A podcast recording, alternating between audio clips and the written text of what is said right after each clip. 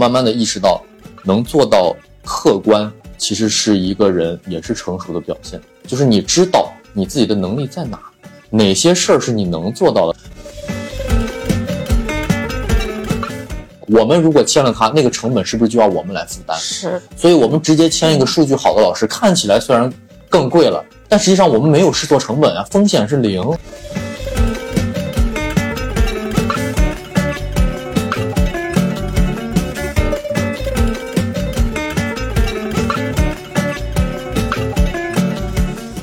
迎来到专注路径，期待结果，钱和流量 Hope Always 搞钱搞流量系列访谈播客。如果你是有获客增长需求的操盘手，创业初期的老板，或者是想要副业自媒体搞钱的话，我们每期都会精挑细选的邀请到实操性的老板或操盘手嘉宾，分享他们的搞钱搞流量的心路历程，也会提供一些 IP 打造和流量变现的方案干货。今天我们请到了。我最近报的一个课的主讲老师，他是在小红书上面现在非常有名的一个专门做知识付费的博主，宁师傅。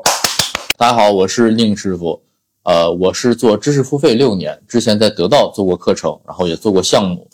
后来呢，跟一个商业大佬我们一起去创业，还是做知识付费啊。现在呢，我是今年六月开始自己做小红书啊，从幕后走到台前，帮助各位想要去。做课想要去完成知识付费变现的专家们，去把自己的课程或者是账号做起来。所以我们直接聊主题就得了。那就直接聊搞钱啊！你你搞的最多的一笔钱是多少？够不够直接？够直接！我靠，这个问题好 啊！当时我还那个发了个圈儿，我说没想到自己人生的第一个一百万是这么来的。当然，这一百万里面也是包括之前攒的嘛，当时就很开心。但其实里面这个炒币至少赚了五十万。所以大家觉得，哎，这个人很勤奋，其实是这个人暴富了。那这个很好，这点很好啊。那后面亏掉了吗？亏掉了。你知道这个钱是怎么赚的？就是在你每天当时特别忙，你买了这个东西都忘了，然后打开一看啊，对。后来呢，就开始专心研究各种学习，然后就亏掉了。哎，买书买课就各种学习，那个苦心钻研之后全部赔掉了。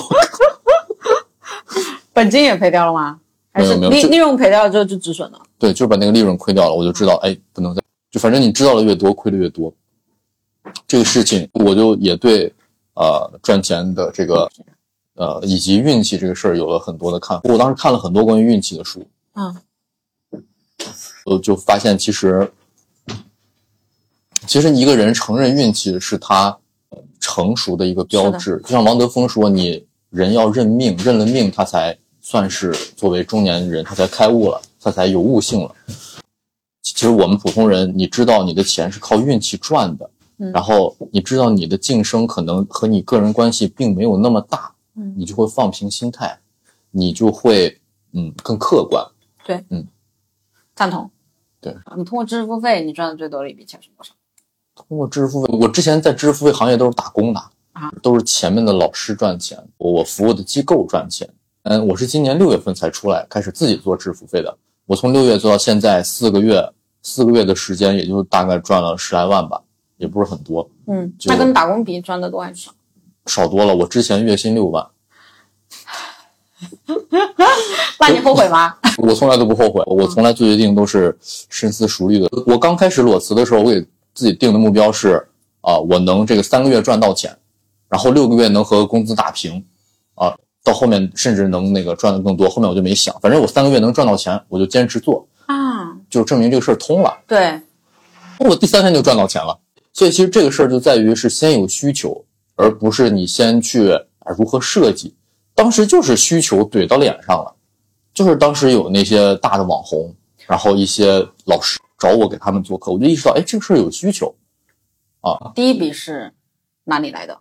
就你说三天变现的。哦，第一笔就是一个呃之前的学员嘛，他他知道我要做课，之前得到大学的学员，啊，之前线下的得到大学的学员，哎，他知道我要做课，然后就给我付了一个咨询费，然后我就知道，哎，这个事儿可以做，哎，然后呢，我就稍微的发了个朋友圈，分组的发了个朋友圈，哎，我接这样的咨询，然后就有好多人来找我，我就意识到这个事儿通啊，我就在我自己的账号上去讲嘛，拿案例去讲，就有更多人来找我，这个事儿就滚起来了，嗯，所以其实很多人都在问。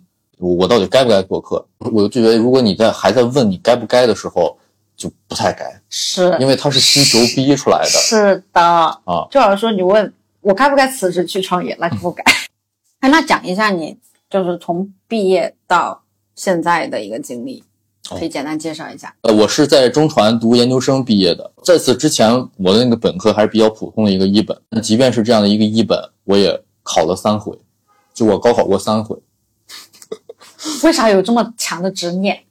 就是从小大家就夸你，哎呀，这个孩子好聪明，这孩子应该上一个好大学，我自己都信了。但其实你自己很贪玩，也并不知道学习。然后你如果你这样每天吊儿郎当能考上，然后人家那些每天复习的人结果考不上，天理不容。我当时就比较吊儿郎当，就非常不认真学习。就我第一次考试的时候，就连个二本都没上。然后第二年呢，我又没考上，我就说第三年我还要考。后来考研就比较开窍了，掌握了很多学习方法什么的，就很轻松就考上了传媒大学最卷的一个专业。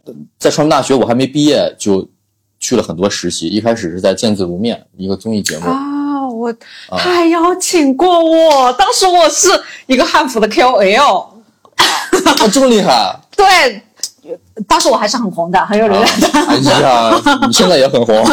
对对对，啊，然后呢？哦，我当时就在做编剧，我就是那个内容编剧，就每天干嘛呢？就选信啊，全国各地去选一些动人的信啊，是我们叫好内容，然后呢匹配给好专家，他们要去对这些信进行编辑和修改。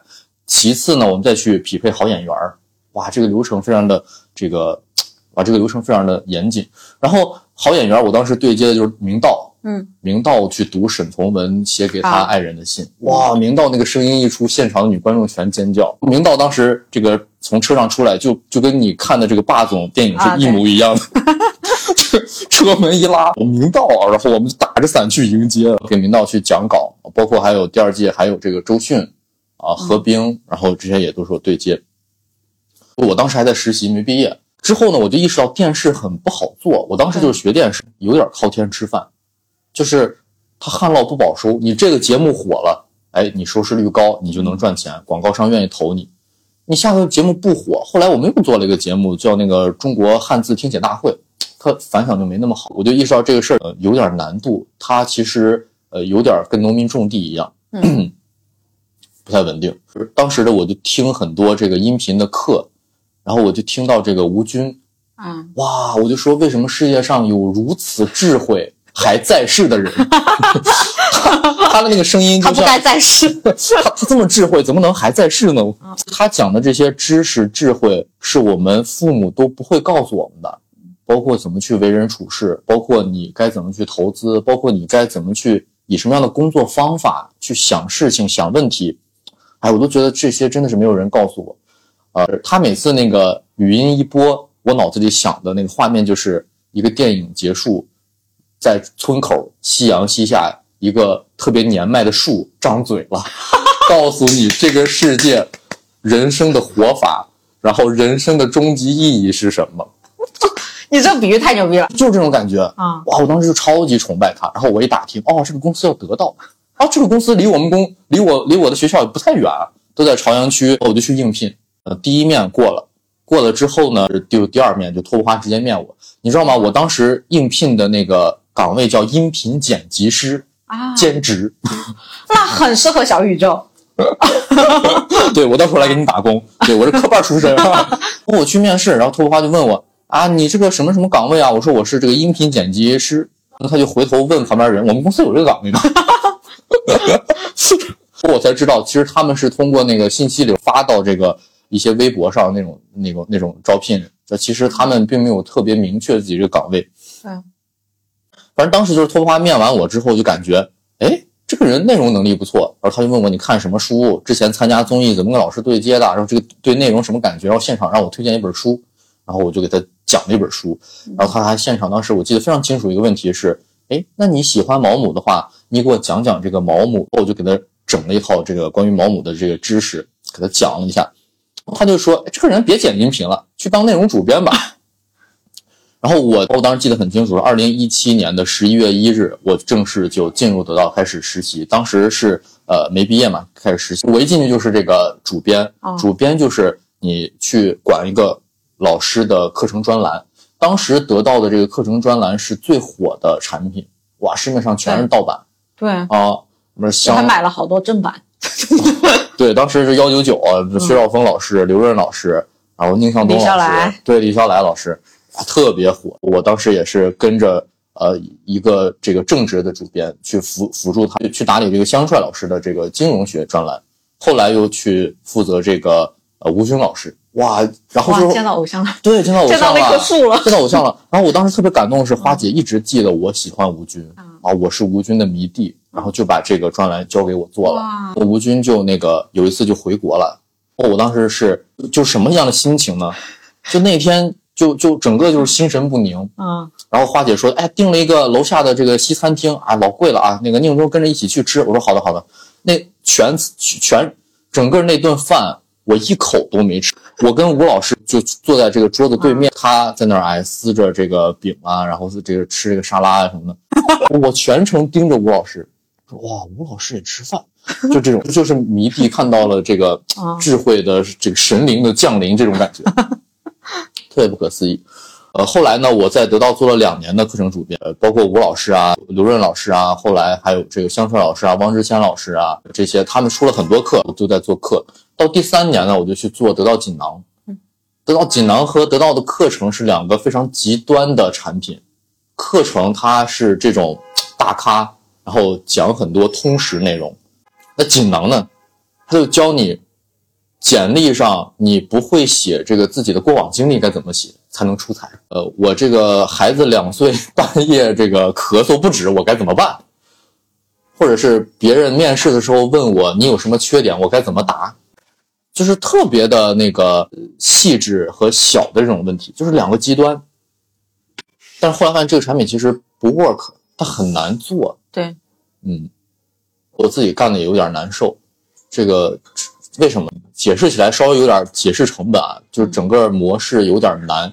后台用户提问，我们筛出问题给到老师去回答，但是我们要用户不会提问，对用户不会提问，用户其实会提问，他们问的问题都叫小孩咳嗽怎么办？啊，但是我们必须得把它变成一个得到式的对，哎，对，得到式的好问题。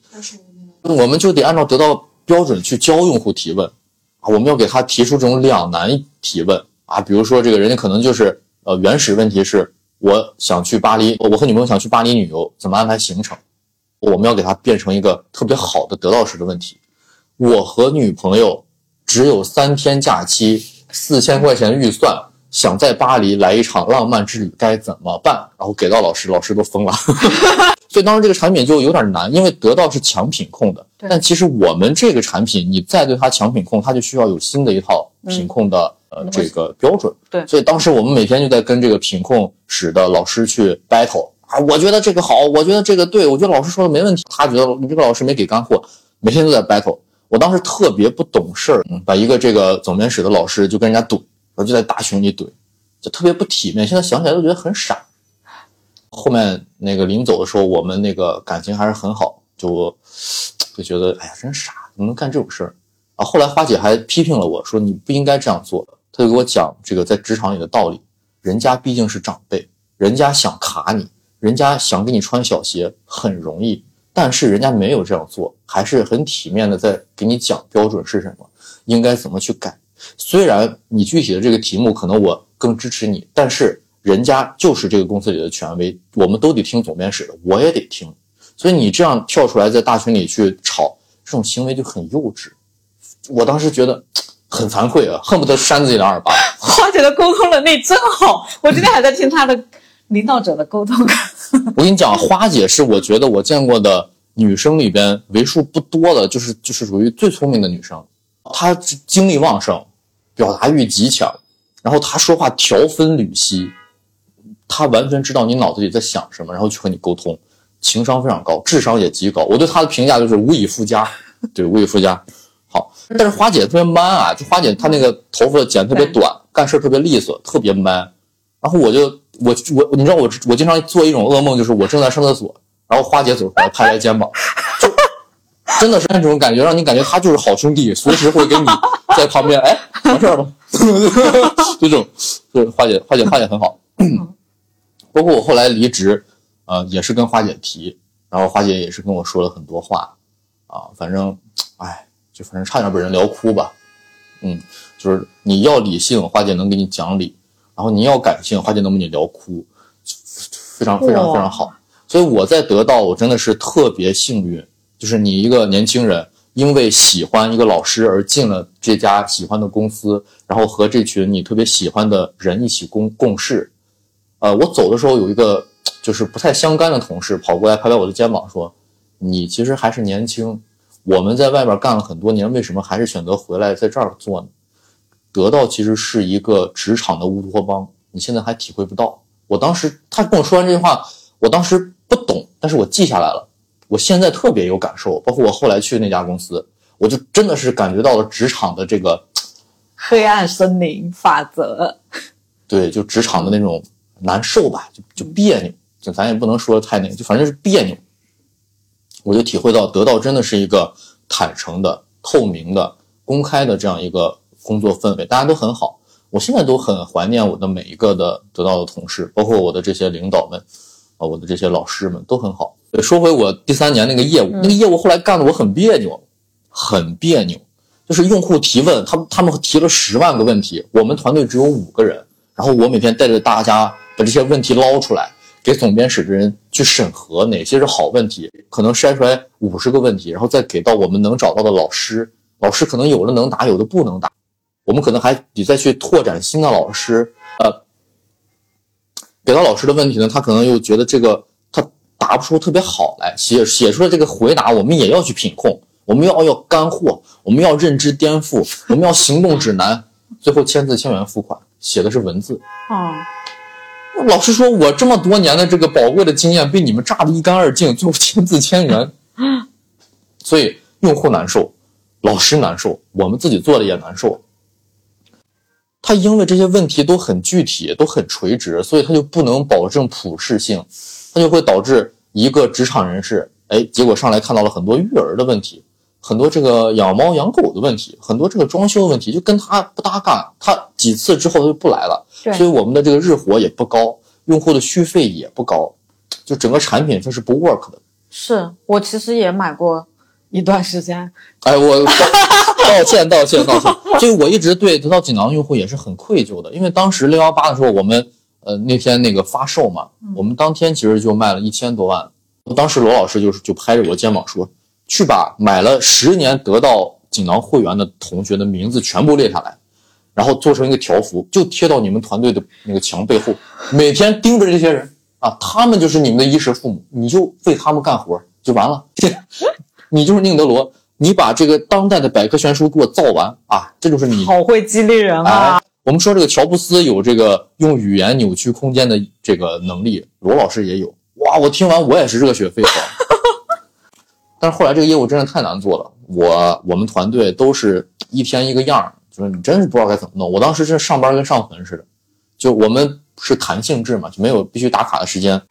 然后我那个大白天呢，就坐在床上，就哎呀，特别的不想去上班，就不知道这个事儿该怎么弄。后来呢，我就凭直觉啊，我就去想，就别的人家这个问答平台是怎么弄的。然后我就搜了一下这个华律网，因为有一个同学告诉我这个哎华律网，哎对，律师问答平台，我就去看。你想搜的任何这个典型的问题，人家全有，就就就哇，特别方便。然后你如果想要面聊这个律师，直接付费在线上就能完成。还有好大夫在线，还有更典型在行。对对，这个场面就是反正我脑子里是终身难忘。然后罗老师当时这个双手往胸前一插，我们做一个事儿，从来不是因为他已经做过了，而是因为他足够新。如果别人都已经做过了。我们为什么要吃二遍罪受二茬苦？这是他的原话。我当时脑子嗡的一下，我觉得罗老师很牛逼啊，他的这个话术非常的嗯激励人。但我作为执行者来说，我确实不知道该怎么办。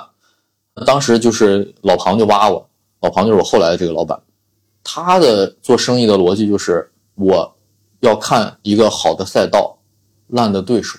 对，哎，懂商业。为什么我要去小？宇宙做，哎，我根本就不在小红书抖音，那因为小红书没有任何对手。哎，当当说了，在座的各位都是垃圾。他就觉得这个支付费是一个好赛道，他未来十年都是一个好赛道。嗯，很简单，就是呃，受教育水平在提高，收入也在提高。你看台湾你就知道，看台湾的图书销量就知道。而且我们还看了呃这个极光数据，极光数据我们花四十万买过来的。比如说一个平台一个行业，我们怎么判断它进入红海了？比如说你手机上有淘宝，然后我手机上有京东，但是我手机上大概率也有淘宝，你手机上大概率也有京东。我们两个是重合的，大街上几乎每个人都是重合的，这个市场就已经完全红海了，这是两个圆完全重合了。但是我们去看得得到和樊登重合度其实很低，是我有一个客户就是樊登读书的代理商，完全不知道得到，对，对，说明这就是一个大蓝海，而且做馄饨的就做得到的也、啊也不知道馄饨，对，就是。而老庞是做广告行业的，人家是那个电梯广告的头部，人家是知道一个行业，他是每天都在看行业的，因为每天都是找他各种行业去投电梯广告嘛，他是知道的。你任何一个行业没有经过广告的洗礼，都是原始行业。你们知识付费有过这种铺天盖地的广告吗？没有，所以这是一个原始行业。所以这就是大佬的商业判断力。那烂的对手呢？那我们可以后面再说。对，先说这个好的牌手。所以呢，他当时就要坚定的去做这个知识付费的这个行业。然后他的做法做事方法就是，我先找对标，谁成功我抄谁，我去把成功企业里的核心人员挖走。所以就是当时就挖我。但是呢，我对这个企业也确实没有那么多的了解。我有个同事已经过去了，已经被挖走了，然后给的薪水特别高，就被他软磨硬泡，一直谈了半年。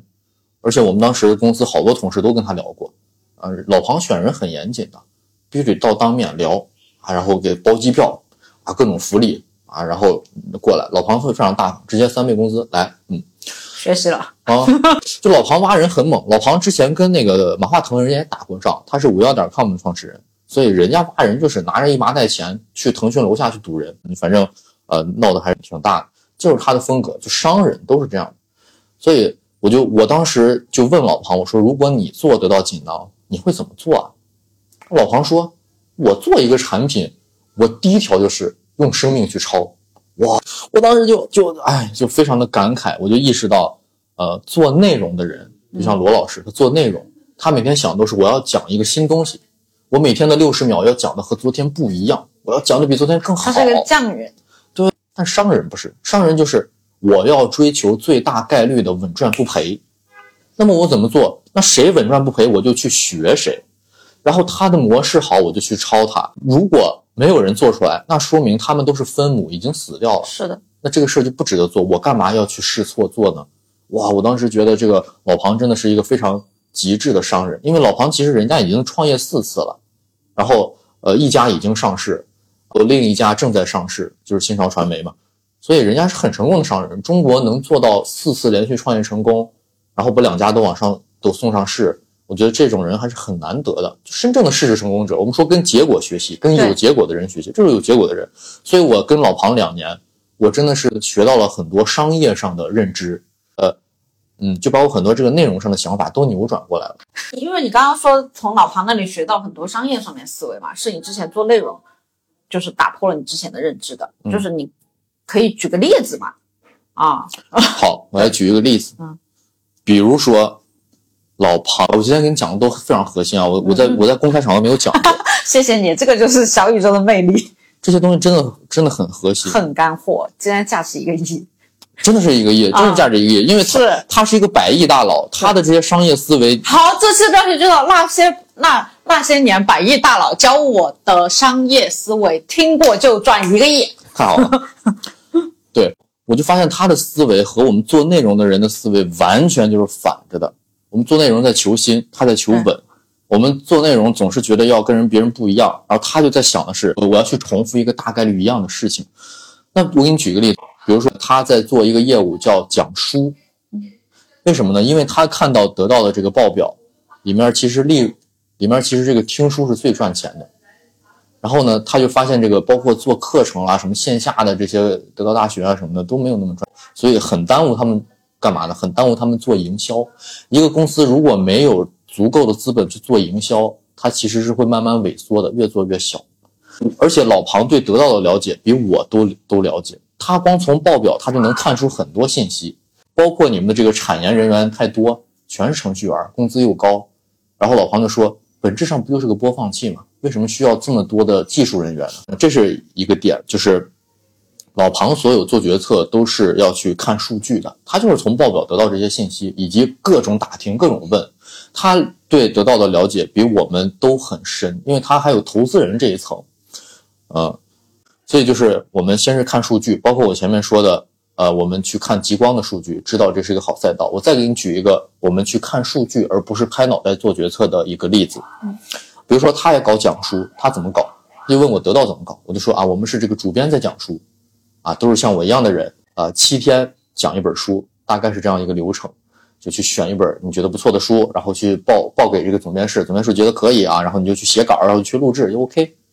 然后老庞就有点震惊，说啊，你们这个流程居然如此漫长，呃，不是，他说你们这个流程居然嗯这么的主观，主观。啊老庞的口头禅叫真诚客观，我们公司的那个价值观也叫真诚客观。就是我的前四口头禅叫那个真诚客观，这是这也是老庞做人的口头禅，他经常告诉我们要真诚客观。我我我一开始觉得这是一个很空的话，但是我慢慢的意识到，能做到客观，其实是一个人也是成熟的表现，就是你知道你自己的能力在哪，哪些事儿是你能做到的，哪些事儿其实是别人把你捧掉捧上去的，你其实是完成不了的。然后老黄说，我们应该怎么去讲述？那当然是看用户需求啦。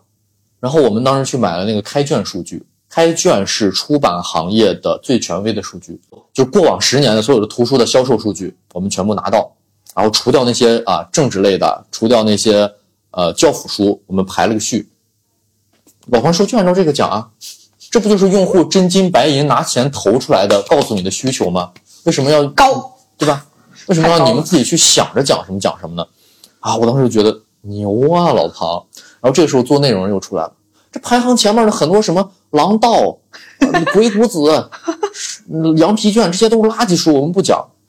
老庞说这是用户需求啊，当然要讲啊。你可以批评他，但是你不可以绕开他。哇，哇，太经典了，当然这个金句是我给总结的啊。不愧是你。这是第一步，就是我们选书。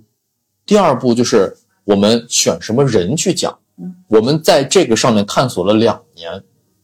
我们一开始是觉得，我们就挖得到的人来讲喽，就是他们都是主编在讲述。其实主编的水平，说实话没有那么强，他并不是这个学科的专家，他讲的其实并不严谨，只能是依葫芦画瓢，书怎么写我怎么说。太对了，你知道我反正有个哦证叫做什么翻转师，哦你知道吗？哦，知道。就把一一本书翻译成一个课。对然后我就听了他们专门做翻转师培训的人讲书，讲什么垃圾啊！我真的是，说明你的认知很高，这些普通的知识付费产品满足不了你。哎，其实很多下沉的人还是在听这个是啊，说明你的认知还是很高。啊，所以我才报了我们令老师的课啊。哎呀，感谢感谢，真是因缘际会啊！然后老黄就说，我们应该找行业最顶尖的专家来讲啊。然后呢，我们就去请这本书的作者来讲。嗯，我们去请畅销书作者，包括杂志社的主编，我们去拜访了《经济学人》，还有就是各种我们能接触到的名人大咖、文化名人，去让他们帮我们讲述。后来发现讲的也不好，他们讲的足够专业，但是不够好听。嗯，没有说人话。对，那怎么办？你这个产品如果没办法做到触达，那就没办法续购，那你这个产品始终就是一个小产品啊，那你怎么办？所以老庞又回到他的这个思维，就是还是去看数据，借助工具。他就他就发现啊，这个 B 站上的有些老师他是出圈的，他又专业，讲的又好，讲的好不是我们主观的评判的哦，啊，阅读对吧量、浏？览他不是，说你有个总编室说你讲的好就讲的好，而是说用户认，对人家的数据好，梁永安、沈一斐出圈了，我们直接就签梁永安、沈一斐，他俩就签了，然后局面整个就打开了。所以说，你看老庞在这儿选人，他也是用数据思维，就是说我去看事实成功。比如说我们做内容，我们可能想的是，哎呀，老庞，我给你推荐一个人，这个人是哪个哪个大学的教授，呃，哪个青年教授，人家表达也很好，也很有洞察，也很有分享欲。呃，我觉得我们签，而且他又不贵，因为他没出名儿嗯。老黄说他没出名儿，我们就不签，对因为他没有证明他自己有出名的能力。yes，哇，我们我我们当时就据理力争啊，我们当时都还是小傻逼，我们都据理力争，就就可是我觉得，对，我觉得，我觉得，哎，这个时候就来到了客观这两个字。老黄说：“你觉得就不客观？是什么叫客观？客观是数据。哇，我们真的是，对吧？这就是百亿大佬的思维，就是客观。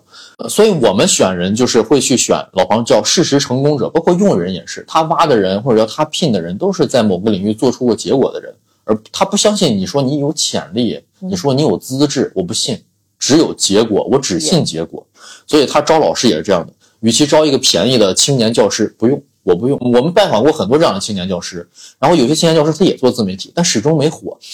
而老黄甚至会拿着这个去年就跟我们聊过的一个老师说：“你看他现在还没火，对不对？是不是因为他不会说人话，或者叫你看是不是是不是他的表达不够好？我们如果签了他，那个成本是不是就要我们来负担？是，所以我们直接签一个数据好的老师，看起来虽然更贵了。”但实际上我们没有试错成本啊，风险是零牛逼！啊，牛逼！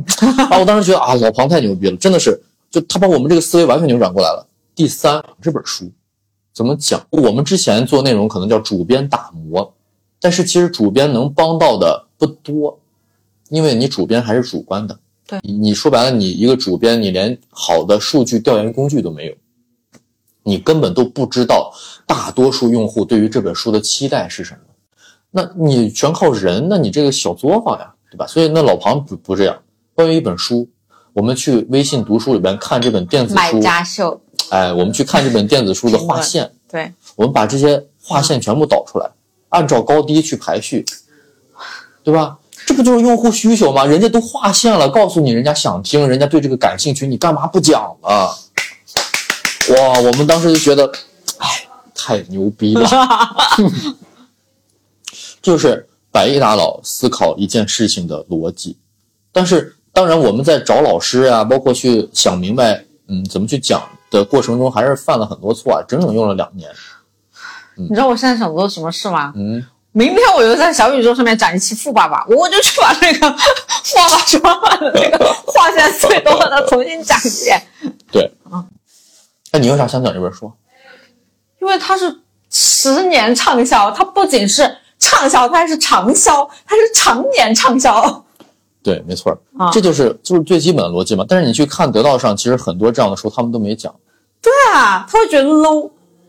可能是吧，这个啊咱就不知道了。啊但是反正他们没有，他们讲的书很多，我觉得都比较小众。是，老庞还说，这些数据上好的老师，其实他自动能给我们，他内容不仅不用你打磨，他会很好听，而且他还起到一定的流量作用。是，它是很好的营销啊，这个营销费用都省了。你把他的头像往上一贴，梁永安讲书什么什么人生爱情什么的，我靠，这流量就来了呀，这不是一本万利吗？所以这是老庞，就他是一个战略家，他的战略我觉得还是很正确的。他有没有出书啊？我好像去拜读一下他的著作。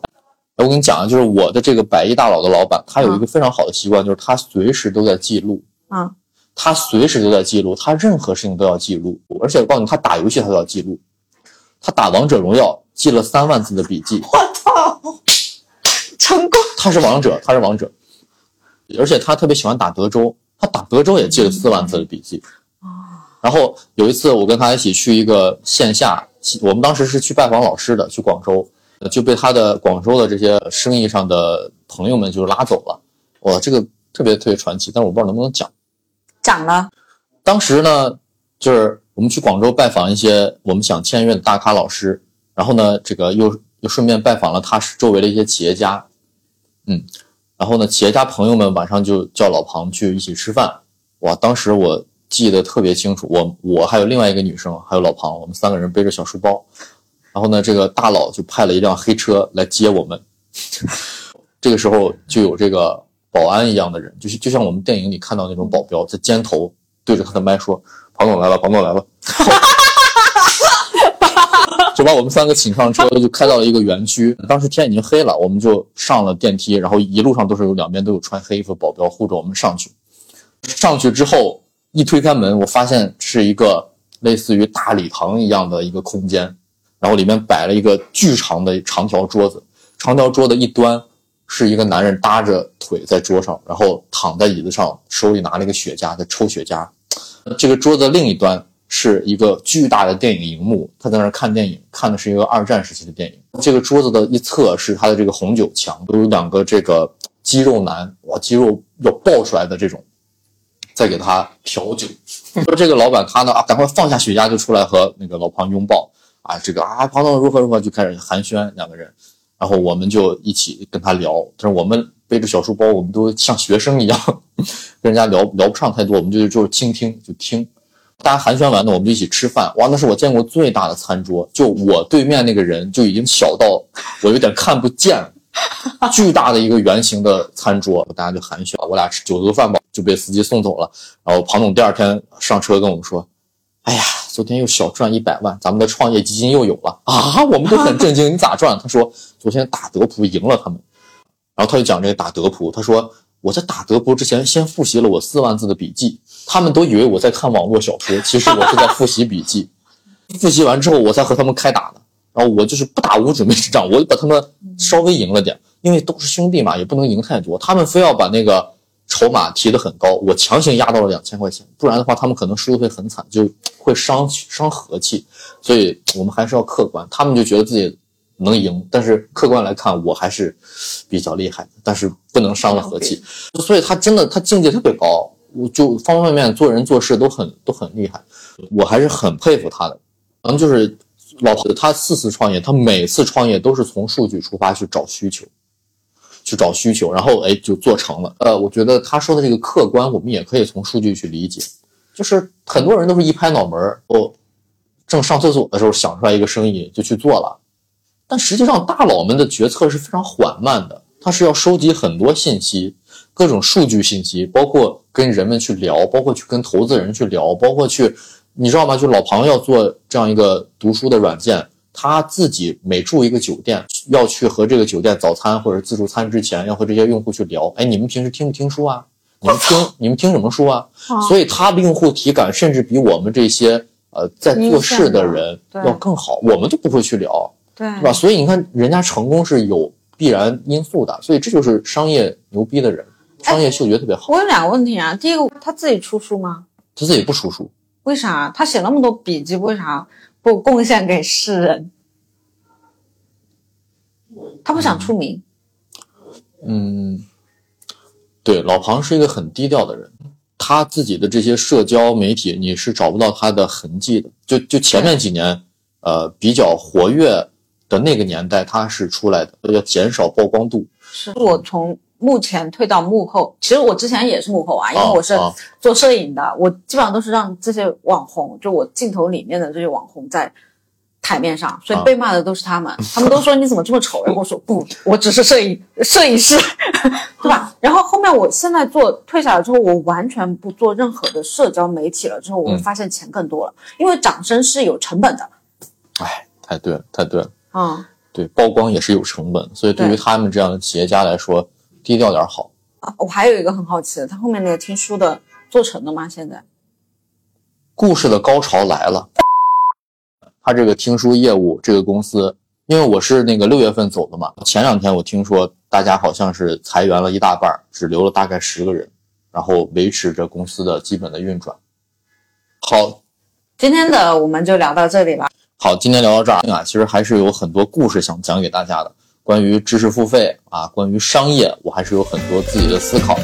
如果呢，你也想做一门自己的课程啊，或者说你是一个专家啊，想要去把自己的账号做出来，可以来找我啊，帮专家破圈，人人有责啊！欢迎关注宁师傅。身边有人对今天聊的话题感兴趣的话，推荐你把今天的节目分享给他。感谢你的关注点赞，你的支持就是这个节目每周一更新的最大动力。如果有什么改进建议的评论的话，欢迎留言给我，我都会一一改进的。